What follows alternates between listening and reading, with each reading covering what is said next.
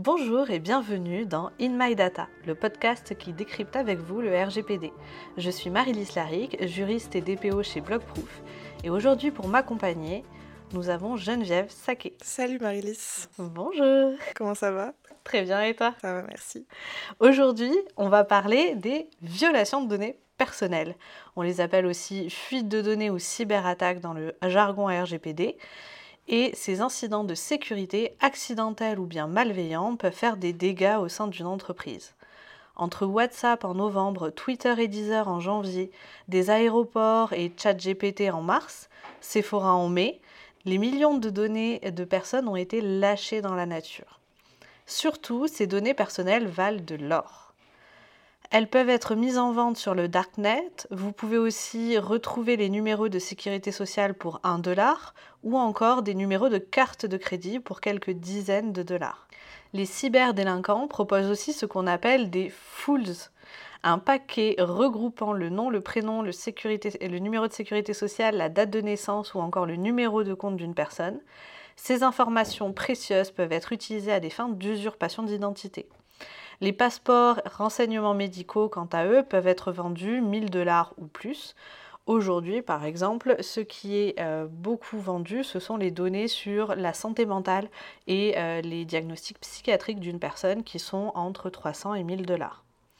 Les incidents peuvent être accidentels, mais lourds de conséquences aussi. L'URSSAF a par exemple divulgué par erreur des données d'auto-entrepreneurs. En avril, un data center dans lequel était située une partie de la région Google Cloud en France a été victime d'un incendie. Mars 2021, même problème pour OVH qui perd des serveurs à Strasbourg à cause du feu. Et en 2019, MySpace supprimait sans le vouloir des milliers de photos, vidéos et fichiers audio. Les violations de données personnelles peuvent donc venir de beaucoup de sources et avoir de lourdes conséquences. Comment se prémunir d'une violation de données personnelles? Que faire en cas de ces violations? C'est les questions auxquelles on va essayer de répondre aujourd'hui avec Geneviève. Tout à fait. Euh, je peux démarrer peut-être? Euh, Donc la première question à laquelle on aimerait répondre, c'est donc, comment se, se prémunir d'une violation de données personnelles? Euh, moi, avant de parler des, des mesures euh, concrètes euh, mises en œuvre euh, côté système d'information, je pense que ce qui est très important, c'est la sensibilisation. On a encore beaucoup trop de personnes qui ouvrent des, des fichiers de hameçonnage et qui cliquent sur les liens qui se trouvent à l'intérieur. donc pour rappel, le hameçonnage, c'est le fait de recevoir un mail frauduleux mais qui a l'air vrai euh, qui contient un lien. Donc, euh, on peut vous demander, euh, par exemple, de mettre à jour vos informations de paiement, de renseigner votre adresse mail, de changer un mot de passe. Ça peut être tout et n'importe quoi, de valider la livraison d'un colis. Et par ce biais, on vous fait, enfin, si vous cliquez sur le lien, on va peut-être vous faire remplir un formulaire ou bien tout simplement ce lien va être va, va, contenir un virus et va pouvoir s'insérer dans votre ordinateur, etc. Et donc, euh, cliquer sur ce lien peut avoir des conséquences euh, très lourdes. Euh, moi, j'ai eu un client il n'y a pas très longtemps qui, a, qui a été dans, dans ce cas-là. et donc, ben, l'attaquant a pu accéder à la boîte mail d'un salarié de, de l'entreprise, en l'occurrence. Euh, et donc ça a donné bah, une violation de données et puis dans l'urgence déclarée à la CNIL, etc. Donc euh, la sensibilisation c'est très important euh, parce que du coup bah, après une sensibilisation les salariés ils savent déjà identifier un mail frauduleux, ils savent que bah, il faut pas laisser traîner son mot de passe sur un post-it collé à l'écran, ils savent que bah, il faut verrouiller sa session en partant de, de, son poste de travail si jamais on fait une pause pause. Euh, si jamais on fait une pause. Euh, et, puis, euh, et puis voilà, plein, plein de cas comme ça. parce que bah, les violations de données, ça peut venir d'attaquants évidemment, mais c'est aussi lié à des collaborateurs qui peuvent être imprudents. Mm. Et pas assez sensibilisés. Et je te rejoins beaucoup là-dessus. Des fois, on sous-estime en fait en se disant mais non, ça arrive qu'aux autres, etc. Ça arrive plus souvent et j'avais lu une recommandation euh, justement euh, de, quelqu'un spécialisé dans la cybersécurité qui recommandait aux, salariés, même d'associations, peu importe, en fait d'être justement parano avec ces idées-là. C'est-à-dire que votre mot de passe admin-admin ou avec le nom de votre animal de compagnie, euh, c'est extrêmement facile à deviner. Moi, par exemple, j'ai déjà réussi à deviner des mots de passe de clients en pleine réunion. Donc, il faut mettre en place des euh, mots de passe qui ne soient pas faciles à deviner, qui soient complexes et qui ne soient pas écrits sur un post-it à côté de l'ordinateur. Et ça passe par plein de choses. Le fait de réussir à détecter des spams, euh, des hameçonnages, comme tu dis. Ça va être aussi le fait de bien faire la différence entre CC et CCI. Une CC, c'est pas une copie cachée, c'est une copie carbone. Et si on veut mettre une adresse mail en copie cachée, il faut cliquer sur CCI. Parce qu'aujourd'hui, on peut avoir des violations de données personnelles parce que euh, quelqu'un a envoyé un mail avec les adresses mail personnelles de tous les usagers, par exemple, ou des clients. Et donc, ça va constituer une violation de données personnelles. Tous ces éléments, pour les détecter, pour les déterminer, il faut faire de la sensibilisation. Nous, on en fait en tant que DPO. On propose un jeu vidéo soon pour aussi euh, sensibiliser le plus grand nombre. Mais c'est vrai que c'est une partie qui est importante de rappeler à l'ensemble des salariés les bons usages, mais surtout dans le privé. Voilà, dans votre vie personnelle, si on vous demande vos données personnelles par téléphone et que vous ne connaissez pas euh, votre interlocuteur, ne donnez pas vos données. Ouais, même moi en tant que DPO, ça m'est déjà arrivé de presque me faire euh, arnaquer. Euh. Un jour, je reçois un mail euh, de Netflix, apparemment. Attention, vous devez mettre à jour vos informations de paiement. Il se trouvait que j'avais changé de carte bleue récemment et je me suis dit mince, j'ai peut-être oublié. Et puis j'ai quand même eu heureusement le réflexe d'aller cliquer sur le Netflix France pour voir vraiment l'adresse mail exacte.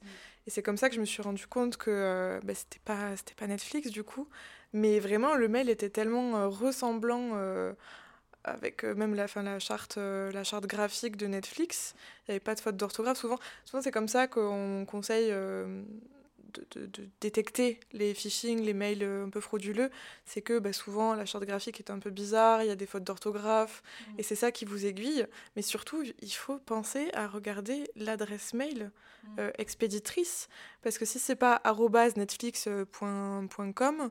enfin par exemple, je sais pas, facture.netflix.com, euh, c'est très certainement frauduleux, et parfois on se retrouve avec des adresses mail qui ne veulent même rien dire. Mais vu qu'on n'a pas forcément le réflexe de cliquer sur euh, Netflix France pour afficher l'adresse mail, bah, c'est là qu'on se retrouve avec des cas de euh, bah, je me suis pas rendu compte quoi. Ouais. Ça, c'est des choses très courantes. D'ailleurs, les arnaqueurs sont de plus en plus expérimentés, donc ils font tout pour réussir à nous arnaquer avec, euh, en, mettant le, en étant le plus ressemblant avec la réalité et ça se passe aussi par téléphone. toutes les informations qu'on reçoit, mon compte CPF, renouvelez vos droits, etc., euh, ça a été quoi? Ça a été euh, l'échec énergie qu'on a par téléphone. Moi, là, récemment, c'est quelqu'un qui euh, veut me mettre sur une liste pour plus que je reçois d'appels de démarchage téléphonique, ce qui est assez drôle. Et en fait, première chose, ils essaient de vous arnaquer en collectant des, des, données bancaires, des choses comme ça. Mais aussi, ils collectent des données parce que ça leur permet d'avoir un fichier euh, avec des informations sur vous, votre nom, votre prénom, votre adresse mail, votre numéro de téléphone. Et plus le fichier est complet, plus le fichier est, réel, euh, plus ils peuvent le vendre. Donc en fait, ils se font de l'argent de deux manières, en créant des fichiers et en vous arnaquant réellement en prenant vos données bancaires, par exemple. Dans les deux cas, euh, c'est très important de ne pas leur répondre, c'est-à-dire on ne leur donne pas leur vrai, euh, votre vrai nom, vous ne confirmez pas votre nom de famille, vous ne confirmez pas votre adresse mail s'ils l'ont, etc., etc. Moi, j'ai une petite technique, mais voilà, ça vaut ce que ça vaut. Au début, je me faisais passer pour un compte CPF qui faisait de la reconversion euh, dans le métier de fleuriste. Donc ça me faisait beaucoup marrer. Euh, mais maintenant, je suis passée au niveau au-dessus. Je me fais passer pour la répression des fraudes quand je reçois ces genres d'appels. Et je leur explique que s'ils veulent dénoncer les agissements de leur employeur, je suis à leur écoute. C'est euh, pas très éthique, j'en conviens, mais au moins je les entends bégayer et ils raccrochent extrêmement vite, ce qui est toujours pratique. Aussi, on a pas mal d'arnaques côté des personnes qui seront passées pour Orange, pour Canal, etc. eux, c'est beaucoup plus difficile de différencier le vrai du faux parce que malheureusement, euh, même les vrais, des fois, ont des pratiques qui paraissent un peu douteuses. Donc par défaut, moi je refuse systématiquement tout et de donner et de confirmer toute information sur moi. Donc ça, c'est plutôt côté vie privée. En entreprise, forcément, c'est un peu différent. Est-ce que tu avais quelque chose à rajouter, Geneviève? Euh, bah, Sur comment se prémunir d'une violation, donc on a parlé des sensibilisations, mais ensuite, évidemment, bah, il faut euh, s'assurer que la, sécurité euh, de votre système d'information soit vraiment un bunker. C'est-à-dire que bah, vous devez protéger évidemment avec des antivirus, avec des pare-feux, mm. avec des sauvegardes régulières. Le euh... les ordinateurs aussi. Voilà, exactement. Euh, puis il faut aussi s'assurer que vous ayez bien euh, une journalisation des événements mm. pour assurer la traçabilité des événements. Euh, parce que bah, si un attaquant s'introduit dans votre système informatique, si vous n'avez pas la traçabilité, si vous n'avez pas de log, bah, vous ne saurez jamais que c'est arrivé en fait vous ne saurez jamais. Et si vous vous en rendez compte, vous ne saurez pas quand est-ce que c'est arrivé, comment c'est arrivé. Vous ne pourrez pas régler le souci. Euh, c'est vraiment super important. Ça, on le répétera jamais assez. Euh, et puis, euh, surtout, alors, ce qui freine souvent les structures de mettre en place un vrai, une vraie sécurité au niveau du système d'information, c'est bah, ça coûte cher mais euh, mettez, euh, faites le, pro, enfin le non c'est pas ça le mot, euh, le ratio. Ouais. Faites le ratio entre ce que ça vous coûte de mettre en place la sécurité et ce que ça vous coûterait si vous aviez une attaque informatique.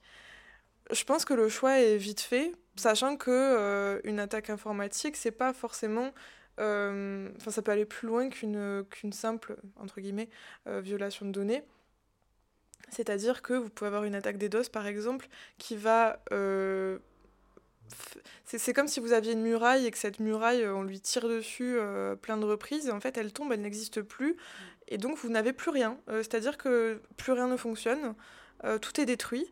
alors si vous avez des sauvegardes régulières, etc., évidemment que vous allez pouvoir récupérer les informations, mais en attendant, euh, bah, si c'est votre, vos logiciels métiers qui tombent, bah, vos salariés ne pourront plus travailler. Si c'est votre euh, système euh, Internet, votre connexion Internet qui tombe, pareil, vous ne pourrez plus travailler. si c'est votre site Internet et que vous avez un espace client sur votre site Internet, là, c'est vos clients qui pourront plus se connecter. Et dans ce cas, bah, évidemment, ils ne seront pas contents, ils vont râler, ils vont se demander pourquoi ils ne peuvent plus accéder à leur espace client, etc. etc. Donc, euh, ça peut aller euh, vraiment euh, plus loin que juste une fuite de données, parce que quand on, quand on parle de violation de données, on pense à l'accès non, non, désiré aux données, mais il ne faut pas oublier la modification non autorisée des données, des données il ne faut pas oublier la destruction des données, il ne faut pas oublier non plus le fait de ne pas pouvoir accéder simplement aux données. Tout ça, c'est considéré comme des violations de données personnelles dont il faut euh, se prémunir. Et c'est ce qui est arrivé au CHU de l'Essonne. En fait, ils ne pouvaient plus accéder aux données. Les données existaient encore, mais l'accès était impossible. Du coup, euh, plus de gestion comptable, plus de gestion de paye, plus de logiciels métiers pour le parcours patient, mais aussi pour euh, les soins, puisque certains soins, notamment certaines chirurgies, on est accompagné par des robots, par des logiciels métiers, etc. Donc c'est du jour au lendemain, on ne peut plus fonctionner et on ne peut plus accéder aux données, donc on ne peut plus remplir nos obligations de euh, gérer les congés, de payer les salariés. Euh, si en plus on a une perte de données derrière, sans fuite forcément, mais juste une perte de données comptables, en soi c'est pas des données sensibles, mais si demain on perd toutes nos données comptables, ben, l'entreprise elle peut faire faillite pour ça. Donc, comme tu le dis, Geneviève, les conséquences, elles, c'est pas juste une sanction de la CNIL. C'est des conséquences de fonctionnement, c'est euh, des frais énormes pour euh, euh, limiter cette violation de données ou cette attaque, c'est des frais énormes pour tout remettre en route, c'est des frais énormes pour mettre la sécurité en place, puisqu'après il faudra le faire de toute façon. Et c'est des frais énormes face à la sanction de la CNIL si on, est reconnu pour avoir manqué de mesures de sécurité suffisantes, et s'ajoute à cela les dommages et intérêts que les personnes concernées peuvent nous demander. Aujourd'hui, si un logiciel de paye ne fonctionne plus suite à une attaque, même si les données n'ont pas été divulguées et qu'il y a des retards de paye, ben, les salariés peuvent euh, demander des dommages et intérêts. Les usagers, s'ils ne sont pas correctement pris en charge, peuvent demander des dommages et intérêts. Vos clients peuvent mettre des pénalités de retard ou des pénalités euh, liées à l'exécution du contrat. On a tout un tas euh, d'impacts financiers extrêmement variés, ce qui fait que tout cumulé, la somme peut être astronomique et même pour une, toute petite entreprise, même pour une association. Mm, exactement. Et comme on dit, mieux vaut euh, prévenir que guérir. Exactement.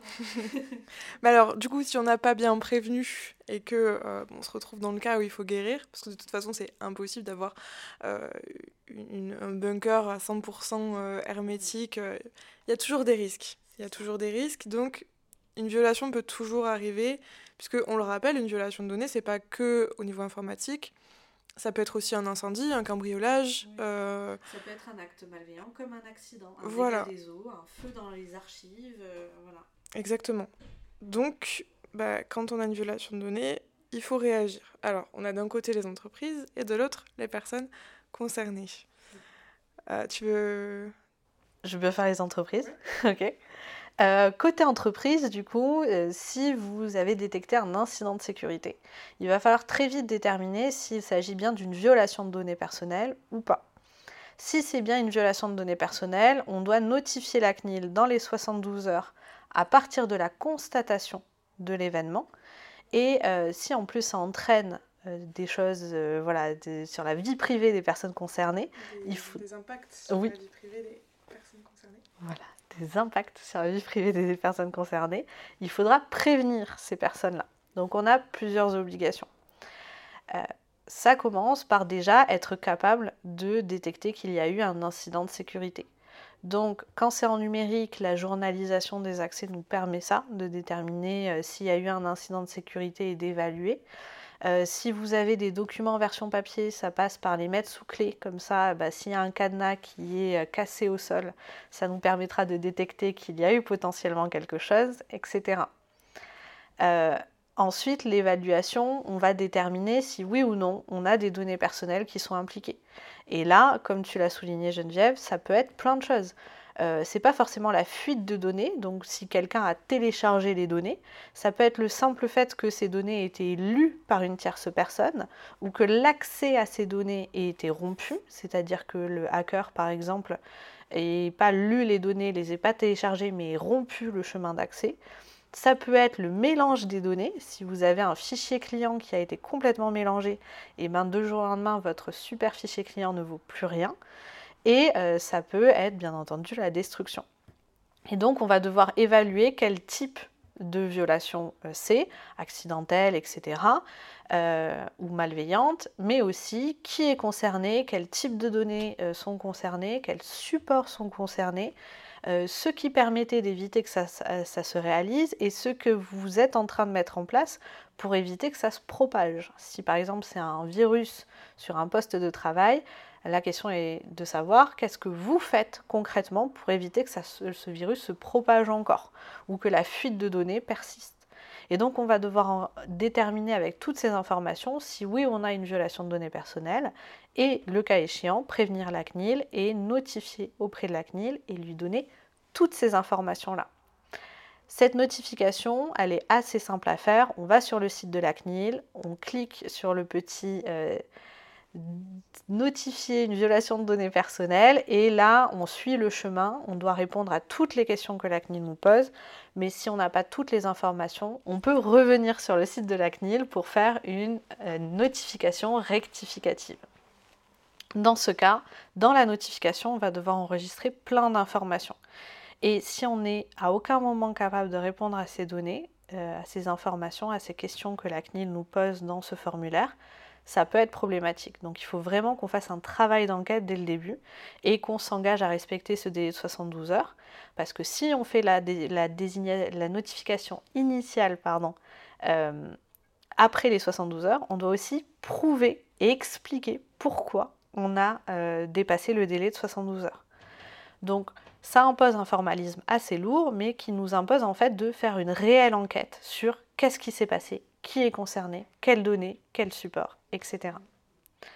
Donc ça peut avoir un certain nombre de conséquences et si euh, on ne fait pas cette notification auprès de la CNIL, la CNIL peut nous sanctionner pour avoir manqué à nos obligations. Si on fait une notification en retard et qu'on n'a aucune justification, là aussi ça peut amener à une sanction, etc. etc. Donc ça, c'est ce qui est imposé côté entreprise et la façon dont on doit réagir.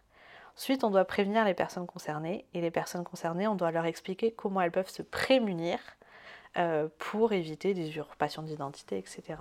Du coup, côté personnes euh, concernées, euh, bon, si vous êtes victime d'une violation de données, première chose à faire, changer tous vos mots de passe. En priorité, le mot de passe de votre boîte mail parce que c'est celui par lequel on accède à beaucoup de choses normalement. Pareil pour les réseaux sociaux, changez tous vos mots de passe. Si vous êtes victime d'une usurpation d'identité sur vos réseaux sociaux, ben, il faut signaler évidemment euh, le compte de l'imposteur euh, au, au, réseau social concerné. également pour prévenir les risques d'usurpation d'identité, si votre, votre votre état civil, disons, euh, vos coordonnées ont fuité, eh ben, il faut informer sa banque, il faut informer son assurance. Euh, il faut également informer la Banque de France, même si ça, normalement, c'est l'entreprise qui s'en charge. On ne sait jamais, faites les démarches aussi de votre côté. Euh, faire attention aussi, aux, on en parlait au début, euh, au aux, arnaques, au démarchage en fait. Euh, refuser vraiment tout démarchage, que ce soit SMS, que ce soit mail, que ce soit téléphone, que ce soit porte-à-porte. Ne cliquez pas sur les liens qui se trouvent dans les mails et les SMS, mais ça encore une fois, on l'a dit au début. Et puis surtout, vous pouvez évidemment porter plainte. donc puisque si, vous subissez des dommages euh, directs à cause de cette violation de données, et par exemple une usurpation d'identité, si malgré toutes vos précautions, euh, l'usurpation d'identité euh, arrive, on rappelle que c'est une infraction pénale et que donc vous pouvez déposer plainte auprès de la gendarmerie, auprès de la police, auprès du procureur de la République, au titre donc d'usurpation d'identité, puisque c'est sanctionné d'un an de prison et de 15 euh, 000 euros d'amende. Voilà, faites aussi attention euh, côté euh, prélèvement bancaire sur votre compte. soyez sûr que, que si, vos, si vos données bancaires ont fuité, voilà, prévenez votre banque, faites en sorte qu'il n'y ait plus de risques, ou en tout cas pas beaucoup. C'est tout, mais c'est déjà pas mal. Est-ce que tu as quelque chose à rajouter, Marilys euh, non, pas vraiment. Là-dessus, je pense qu'on a fait le tour de la question. Euh, peut-être dans certains cas, ça peut être intéressant de prévenir son employeur s'il y a un risque que ce soit lié aux fiches de paye ou au compte bancaire.